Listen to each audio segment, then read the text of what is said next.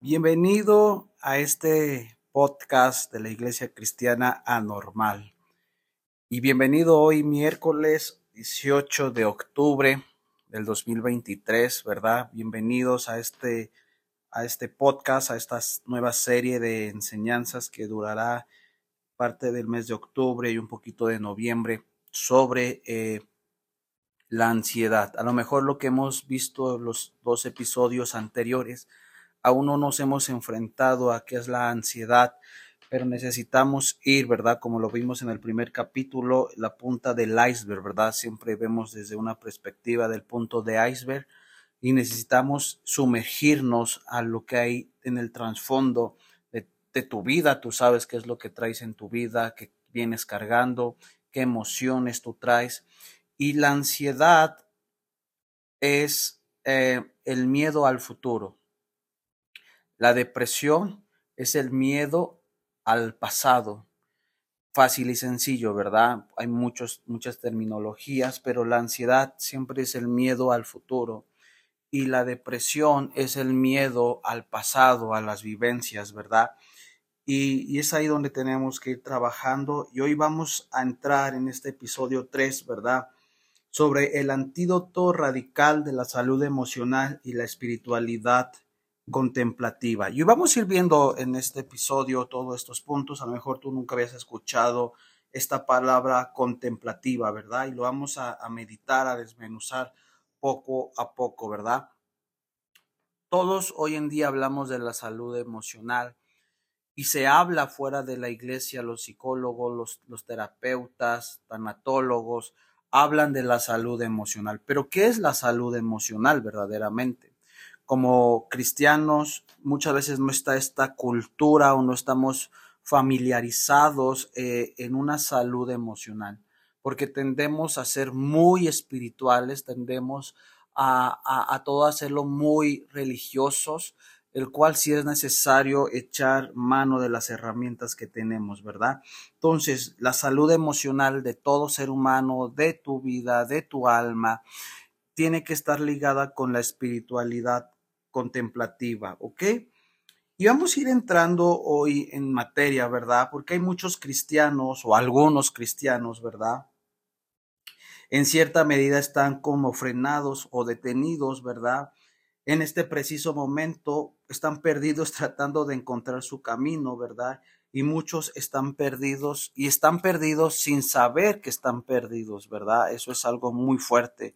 Saber que necesito ayuda emocional, saber que necesito consejería de parte de Dios y sé que estoy mal, pero no lo reconozco. También eso es otro patrón, ¿verdad? Y muchas veces eh, nos llenamos de muchas eh, formas, ¿verdad? De activismo y pensamos que entre más me meta en la iglesia y me llene de, patrones de activismo, nos va a ayudar a superarlo. Y no, porque necesitamos ir al trasfondo de ese iceberg, ¿verdad? Y el problema de, de hoy en día, de la iglesia cristiana, de los cristianos, hoy de esta sociedad, es que se han quedado frenados, ¿verdad? Hay muchas personas que emprenden su viaje con Cristo y forman parte de una iglesia o comunidad o grupos de red, ¿verdad? Nuestra primera actividad consiste en ayudarnos, ¿verdad? Esa es la tarea.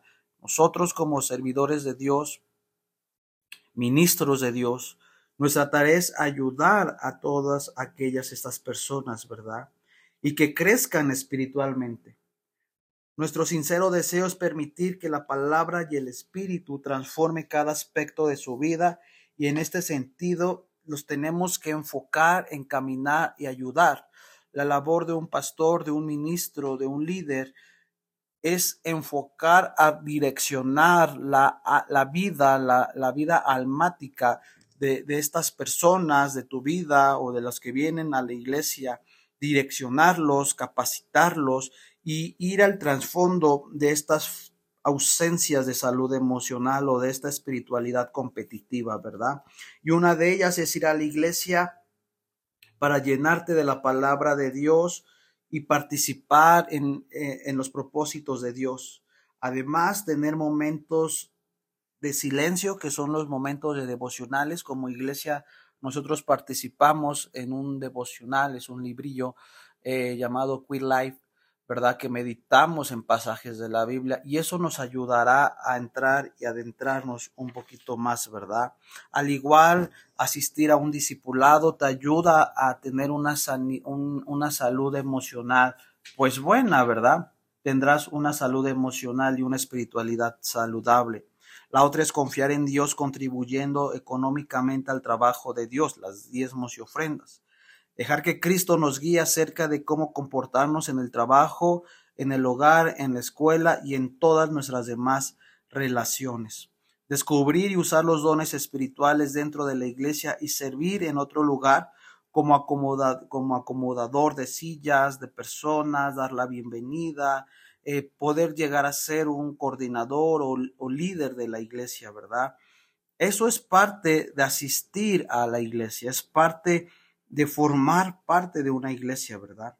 Todo, todos los pasos anteriores que te acabo de mencionar son excelentes para comenzar una travesía en Cristo Jesús, pero no son suficientes porque después de unos de los, de, de los años te darás cuenta que de los antiguos patrones de conducta que te alejaban a Dios todavía pertenecen y siguen afianzados ahí.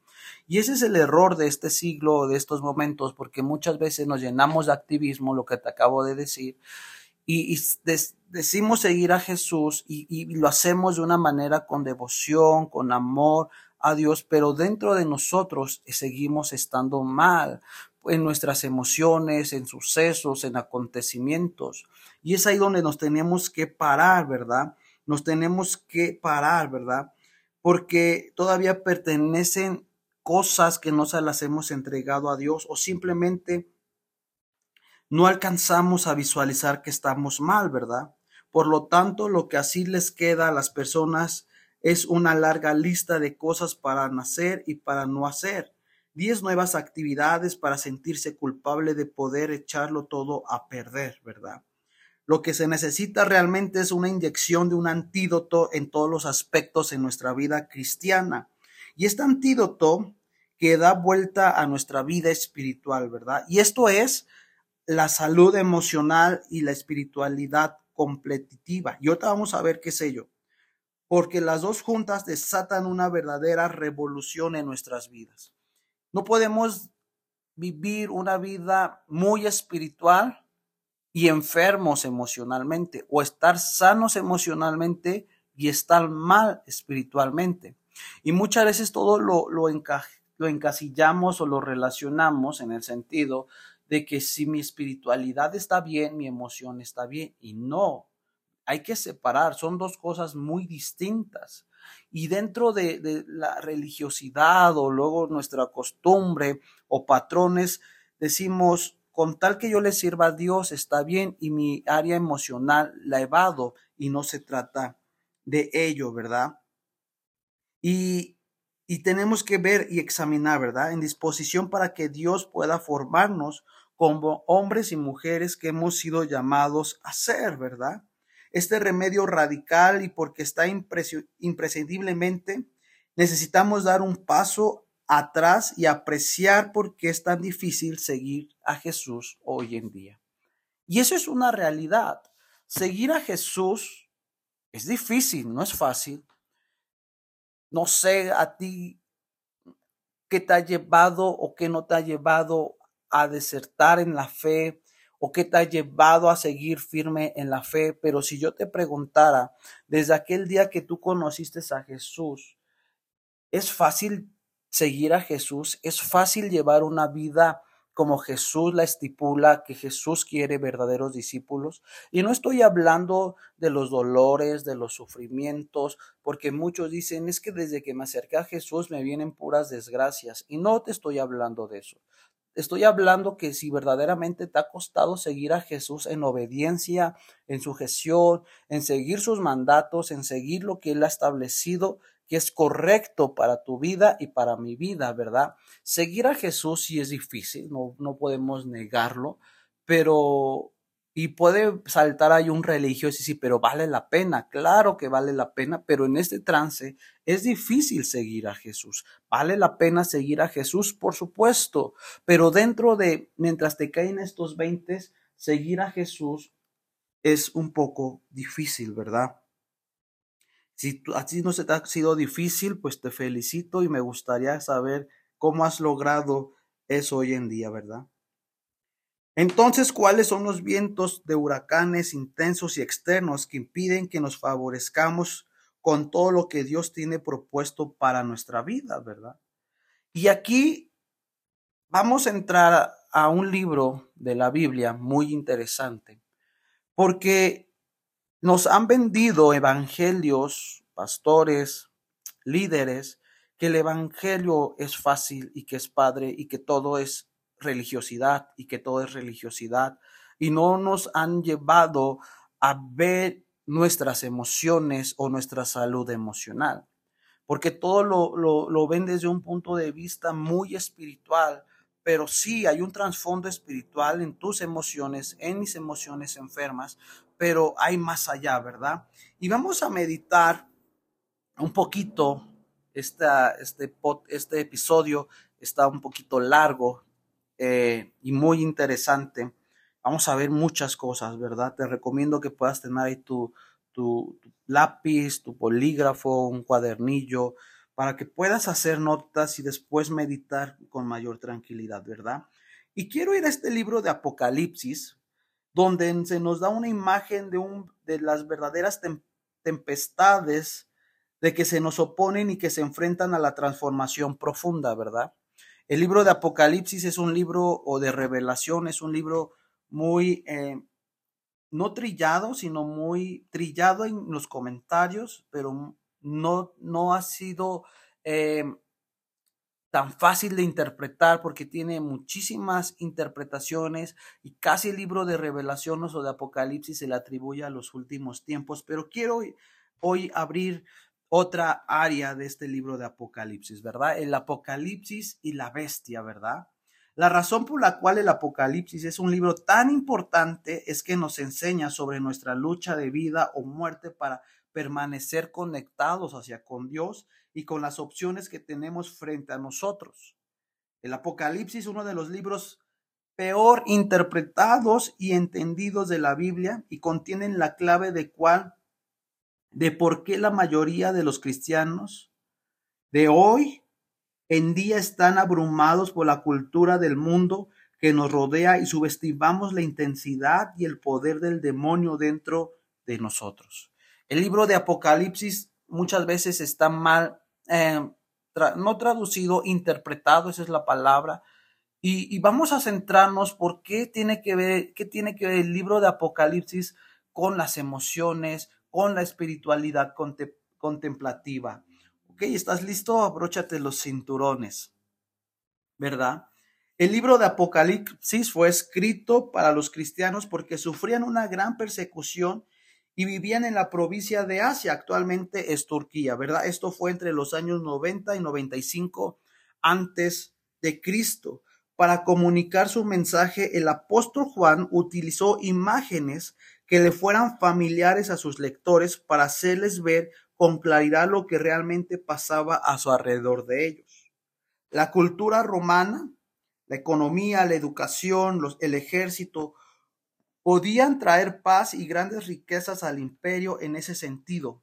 El pueblo estaba entusiasmado con el gobierno romano y Roma se autoproclamó la ciudad eterna, ofreciendo seguridad, posibilidades de riqueza deslumbrantes, el mundo entero envidiaba su opulencia y prosperidad.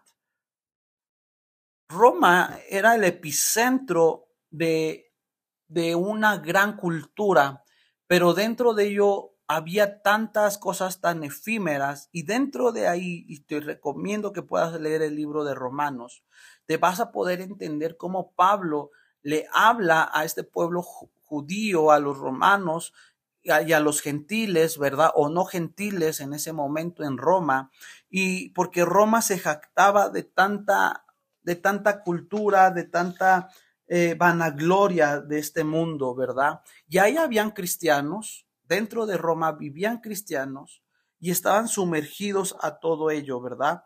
Te recomiendo que puedas leer Apocalipsis capítulo 13 del 3 al 4, ¿verdad? Porque Pablo, Pablo escribió el mundo entero fascinado iba tras la bestia, ¿verdad? También adoraba a las bestias y decían quién es como la bestia, quién las puede combatir. Eso lo puedes ver ahí en Apocalipsis, ¿verdad? Como consecuencia, la fe de muchos cristianos se puso a prueba. Roma necesitaba su lealtad. Si no cedían a la, a la presión existente, perderían trabajos, privilegios, reputación, prosperidad, ganancia con sacrificio y también amigos. Algunos renunciaron a su fe por completo, ya que pensaban que ir en contra de la, intensa, al parecer irresistible presión de Roma. En cambio, otros creyentes trataron de encontrar un punto medio entre los valores de la cultura romana, que es la bestia, y los valores de Cristo. Intentaron al mismo tiempo tener un pie en el mundo de la bestia y al otro en el mundo de Cristo. Simplemente asimilaron la cultura que los rodeaba. Y eso es muchas veces así en nuestra vida. Por eso nuestras emociones o nuestra salud emocional y nuestra espiritualidad está mal. Porque nosotros vivimos en un Roma, que es la bestia, no hablando eh, eh, geográficamente, tú vives en tu país, vives en tu estado, sea donde tú vives, eso representa un Roma que, que, que nos oprime, que nos encajona, que nos lleva a vivir vidas no conforme a la voluntad de Dios y el reino de Dios consiste en otra cultura, en otro pensar y nos encajonan y nosotros podemos decir en hacia quién amo le sirvo, me meto a Roma o no me meto a Roma o estoy en Roma, le sirvo a Roma y le sirvo a Dios, ¿verdad? Y, y es ahí donde tenemos que evaluar. Dios a través del Apocalipsis nos deja muy en claro que no es posible ningún acuerdo entre Cristo y la bestia. No hay comunión entre la luz y las tinieblas, lo dicen los evangelios, ¿verdad? Tenemos solamente dos opciones. O bien nos comprometemos y nos dejamos de absorber por la cultura de la bestia o salir de ella. Eso lo puedes ver en Apocalipsis capítulo 18, versículo 4 testificando fielmente de lo que es verdad a través de las palabras de nuestra vida, ¿verdad? Otro panorama del libro de Apocalipsis es que también comprendemos que detrás de la bestia hay un dragón feroz de gran tamaño con una fuerza impresionante. Este dragón en el Apocalipsis representa la activa y poderosa fuerza demoníaca. En otras palabras, Satanás usa, usa los imperios, como en Roma, o, tu país, tu estado, tu trabajo, ¿verdad? Para impedir que todos los medios posibles a los creyentes tuvieran una relación viva con Jesús. Apocalipsis capítulo 12, versículo 9 al 17 dice, Así fue expulsado el dragón, aquella serpiente antigua, que se llamaba Diablo y Satanás, y que engañaba al mundo entero. Entonces el gran dragón se enfureció contra la mujer y fue a hacer la guerra contra el resto de sus descendientes, los cuales obedecen los mandamientos de Dios y se mantenían fieles al testimonio de Jesús. Eso es la bestia antigua, pero hoy hay una bestia actual, la bestia del día de hoy, ¿verdad? Porque el mensaje de Apocalipsis en cualquier lugar del mundo, los creyentes debían resistir y vencer a la bestia que se expresa a través de la cultura de sus generaciones. Esto consistía en la, la perseverancia y la fidelidad de los santos. Lo puedes ver en Apocalipsis capítulo 13, capítulo 13, versículo 10. La bestia amenaza a la iglesia y absorbe a los cristianos en estos días. Alguien escribió este Os Guinness, la combinación del capitalismo, la tecnología, las comunicaciones modernas han formado la civilización más poderosa de todos los tiempos, es decir, una cultura global. Los valores principales de la bestia en el siglo XXI salen de las computadoras, de tu cartera o billetera, de las tarjetas bancarias, las pantallas, las series, eh, novelas, música, libros, la escuela, los periódicos, revistas, tu iPad, tu iPhone, de ahí sale este problema de esta bestia.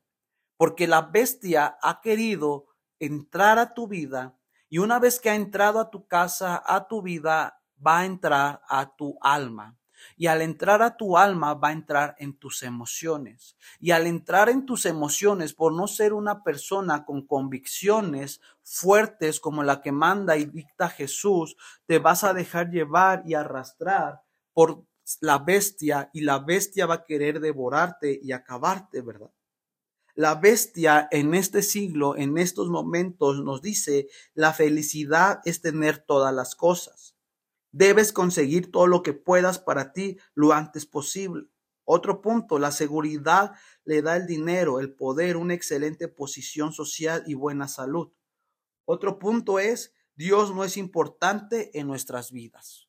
Y creo que es donde aquí tenemos que hacer mucho hincapié, que hoy en día la, sociedad, los jóvenes, también esta generación de jóvenes, de adolescentes, no creen en Dios y no es porque no crean, no es que no crean en Dios, sino porque están enfermos emocionalmente y tienen una espiritualidad distorsionada bajo las influencias demoníacas. Muchas veces nuestra enfermedad emocional no radica tanto porque Dios es malo sobre mi vida o porque Dios así lo permite. Estamos enfermos emocionalmente porque hemos dejado que la bestia gobierne nuestra vida, nuestra familia, nuestro enfoque, o hemos dejado que el que nos gobierne sea esta bestia que traiga un desequilibrio total, ¿verdad?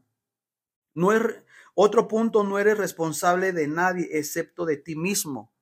Hoy en día hay tanta gente que busca la anarquía, hay muchos jóvenes que están viviendo en anarquía, la falta de sujeción hacia, un, hacia sus padres, hacia la iglesia, hacia Dios mismo. Y muchas veces los padres permiten y fomentan que sus hijos vivan vidas anárquicas porque no les exigen que se sometan al gobierno de Dios y al gobierno de ellos mismos. Y unas y hoy en día los jóvenes están trayendo muchísimos problemas en saludes emocionales y espirituales. ¿Por qué? Porque no tienen a padres que traigan tanta fuerza y autoridad, porque también el padre está enfermo emocionalmente y no los pueden ayudar, ¿verdad?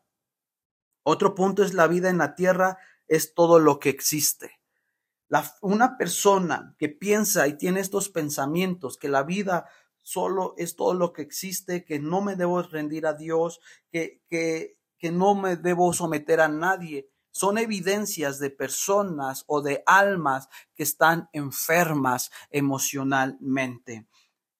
Ahora bien, como los peces de colores que manda, que nadan en medio del, del Océano Pacífico sin saber que están en el agua, nosotros también vivimos inconscientemente de la bestia. Algunos de los cristianos del siglo I vimos una, se vivieron una cultura formada por la bestia. Comemos, bebemos, se conducían, miraban la televisión, veían películas, iban a sus clases, hacían shopping, ¿verdad? Trabajaban, criaban a su familia, escuchaban música e incluso participaban en la iglesia, ¿verdad? En consecuencia, todo esto alimenta el fuego de la bestia dentro de nosotros. Me refiero a los medios, la desconfianza, la obstinación impecable, la terquedad, la rebelión en nuestro interior. Hoy en día la rebelión cada día está más fuerte. Y, a lo mejor este, este episodio vamos a ir a ver cómo la vida del ser humano vive en rebelión. Y vive en rebelión a causa porque está enfermo emocionalmente. Su salud emocional está mal. Si tú vives en rebelión y, y tienes ahorita ansiedad, tienes en este momento, eh, te sientes ansioso, estás en depresión, ¿sabes por qué es? Independientemente el por qué eh, sirvas a Dios, te congregues, asistas a un discipulado, hagas tus devocionales, ¿sabes por qué? Porque hay una, un, hay alguien dentro de ti que es una opresión demoníaca que se llama rebelión y la rebelión no va a dejar que sanes muchas cosas en tu vida. El apóstol Pablo tuvo la valentía de mirar su propia miseria en el interior. Y él observó esto acerca de él. Dice ahí Romanos 7, 21 al 24, así que descubro esta ley, que cuando quiero hacer el bien, me acompaña el mal, porque, porque en lo íntimo de mi ser me deleito en la ley de Dios, pero me doy cuenta de que en los que los miembros de mi cuerpo hay otra ley, que es la ley del pecado. Esta ley lucha contra la ley en mi mente y me tiene cautivo. Soy un pobre miserable. ¿Quién me librará? Dice una pregunta, ¿quién me librará en este cuerpo mortal? ¿Qué, qué valor y atrevimiento de Pablo, de este apóstol Pablo, poder él autoevaluarse y decir, yo digo, digo decir que soy cristiano, digo decir que tengo una espiritualidad y la tenía, Digo decir que soy discípulo de Jesús, digo que, que sirvo a Jesús, pero dentro de mí hay un demonio que gobierna mi carne, que me gobierna a mí. Y dice, termina, dice, ¿quién me librará de este cuerpo mortal? Y eso es lo primero que tú y yo tenemos que reconocer cuando estás enfermo emocionalmente, en tu ansiedad, en depresión, eh, eh, eh, en pensamientos de muerte, pensamientos de enfermedad, tienes que sacar y reconocer que dentro de ti está el Espíritu Santo, pero dentro de ti hay una bestia que está dominando tus emociones y tus sentimientos. Es necesario de dejar el llanto, es necesario de dejar tanto quebrantamiento emocional y que te, mm, eh, te, te, te, te, te capacites para entender en los propósitos de Dios en tu vida. De lo contrario, no podrás funcionar de una buena manera. Pablo visualizó en su interior sus propios monstruos indomables, la caótica imagen borrosa de sus energías, las fuerzas aparentemente incontrolables de su naturaleza pecaminosa. Entonces, ¿qué vemos dentro de nosotros? O sea, si es una pregunta para nosotros. Mucho Muchos tenemos incluso hasta miedo de mirar. Nuestra oración más frecuente es nuestro Padre, estás en el cielo, santificado sea tu nombre, venga a nosotros tu reino y hágase tu voluntad en la tierra como en el cielo. Tenemos temor a que se haga la voluntad de Dios porque no podemos controlar lo que haremos cuando lo haremos, cómo lo haremos, ni cuáles serán las consecuencias. La voluntad de Dios requiere entrega, confianza, y esto es algo que abiertamente no estamos dispuestos a ofrecer. Justo en estos días he estado meditando en el Evangelio de Lucas, que dice, venga tu reino y hágase tu voluntad. Y es el modelo del Padre nuestro. Y tú y yo lo hemos recitado, lo hemos dicho, venga tu reino. Y cuando decimos venga tu reino, no lo hacemos con, con inteligencia, no lo hacemos con un entendimiento. Y solo lo volvemos repetitivo, pero cuando tú le estás diciendo a Dios, venga tu reino, hágase tu voluntad, le estás diciendo, cámbiame, que tu reino gobierne mi vida, que mis emociones sean sometidas a las tuyas. Hoy de abandono y me despojo de muchas cosas, ¿verdad? Venga el reino de Dios a mi vida, venga el reino de Dios en mis emociones, venga el reino de Dios en mi espiritualidad. Y eh, hermano, hermana, amigo, amiga, no te, no, no, no, no, no te justifiques en tu espiritualidad, porque tu espiritualidad podrás estar bien, pero emocionalmente estás acabado. No porque seas bueno, no porque participes en labores de la iglesia que son buenas, pero estás enfermo emocionalmente, estás eh, atado emocionalmente, ¿ok? ¿Qué puedes hacer? ¿Qué puede hacer Jesús por mí? ¿Puede hacerme más próspero, equilibrado y pacífico? La bestia ha tomado tan cautiva a la iglesia que muchos de nosotros actuamos como si Dios operara en su papel de asistente personal o a total disposición nuestra. Dios, una persona que está enferma, o me atrevo a decir más bien un hijo de Dios, que está enfermo emocionalmente trata a Dios no como a Dios, sino que lo trata como un esclavo. Porque cuando, date cuenta, cuando alguien está enfermo espiritualmente, emocionalmente, perdón, y está mal espiritualmente, siempre tratamos de, de reprochar a Dios. Siempre tratamos de manipular a Dios. Siempre tratamos de echarle la culpa a Dios. Y decimos, Dios, ¿qué puedes hacer por mí? Y eso son respuestas. Personas que están en ansiedad, en depresión, siempre le echamos la culpa a Dios y decimos, Dios, quítame la vida. Y yo, yo, lo, yo hoy abro mi corazón, ¿verdad? Y hemos, yo he tenido esos crisis o esos momentos de, yo he tenido esos crisis o momentos de, de ansiedad. Yo he tenido esos momentos y crisis de ansiedad, sí. ¿A poco hay pastores que sufren ansiedad o hay líderes que sufren ansiedad? Sí. Y necesitamos ayuda. Y bendita la palabra de Dios.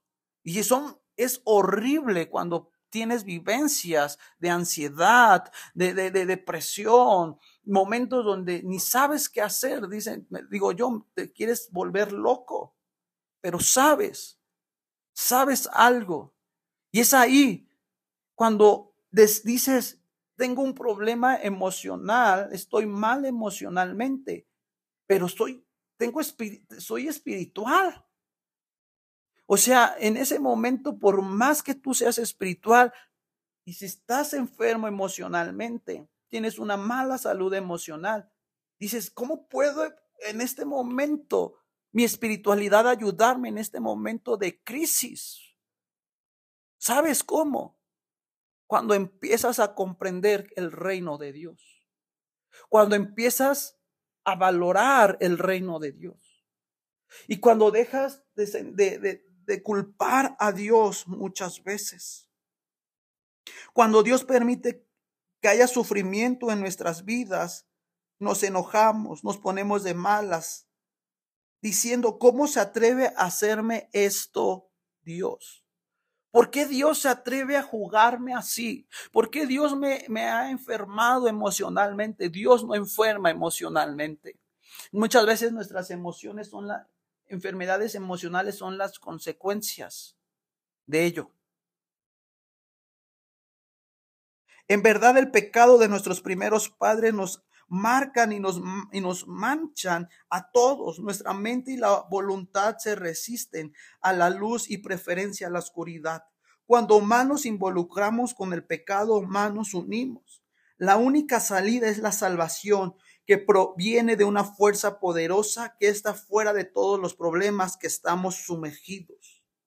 Jesús es el Salvador del mundo, solo una justicia ajena, como la llamó Martín Lutero, que en verdad nos ofrezca una historia perfecta que no sea nuestra, puede salvarnos. Por esta razón, el Evangelio es verdaderamente la buena nueva en la faz de la tierra. Si tú estás, tienes problemas en tu salud emocional, si tú es, eh, por, que tú puedes decir es que yo no, yo estoy mal emocionalmente, pero tengo bien mi espiritualidad. Mejor detente un momento en tu salud emocional a los pies de Cristo. Y una vez que tú te hayas sentado a los pies de Cristo, podrás entender el verdadero valor, porque Jesús no vino a que tú seas una persona super espiritualoide. Jesús vino a sanar y a restaurar lo que se había perdido. Y hoy esta, este día Dios quiere restaurar tu sanidad. Él sí le interesa tu espiritualidad, por supuesto, pero le interesa en este momento tu situación de tu alma.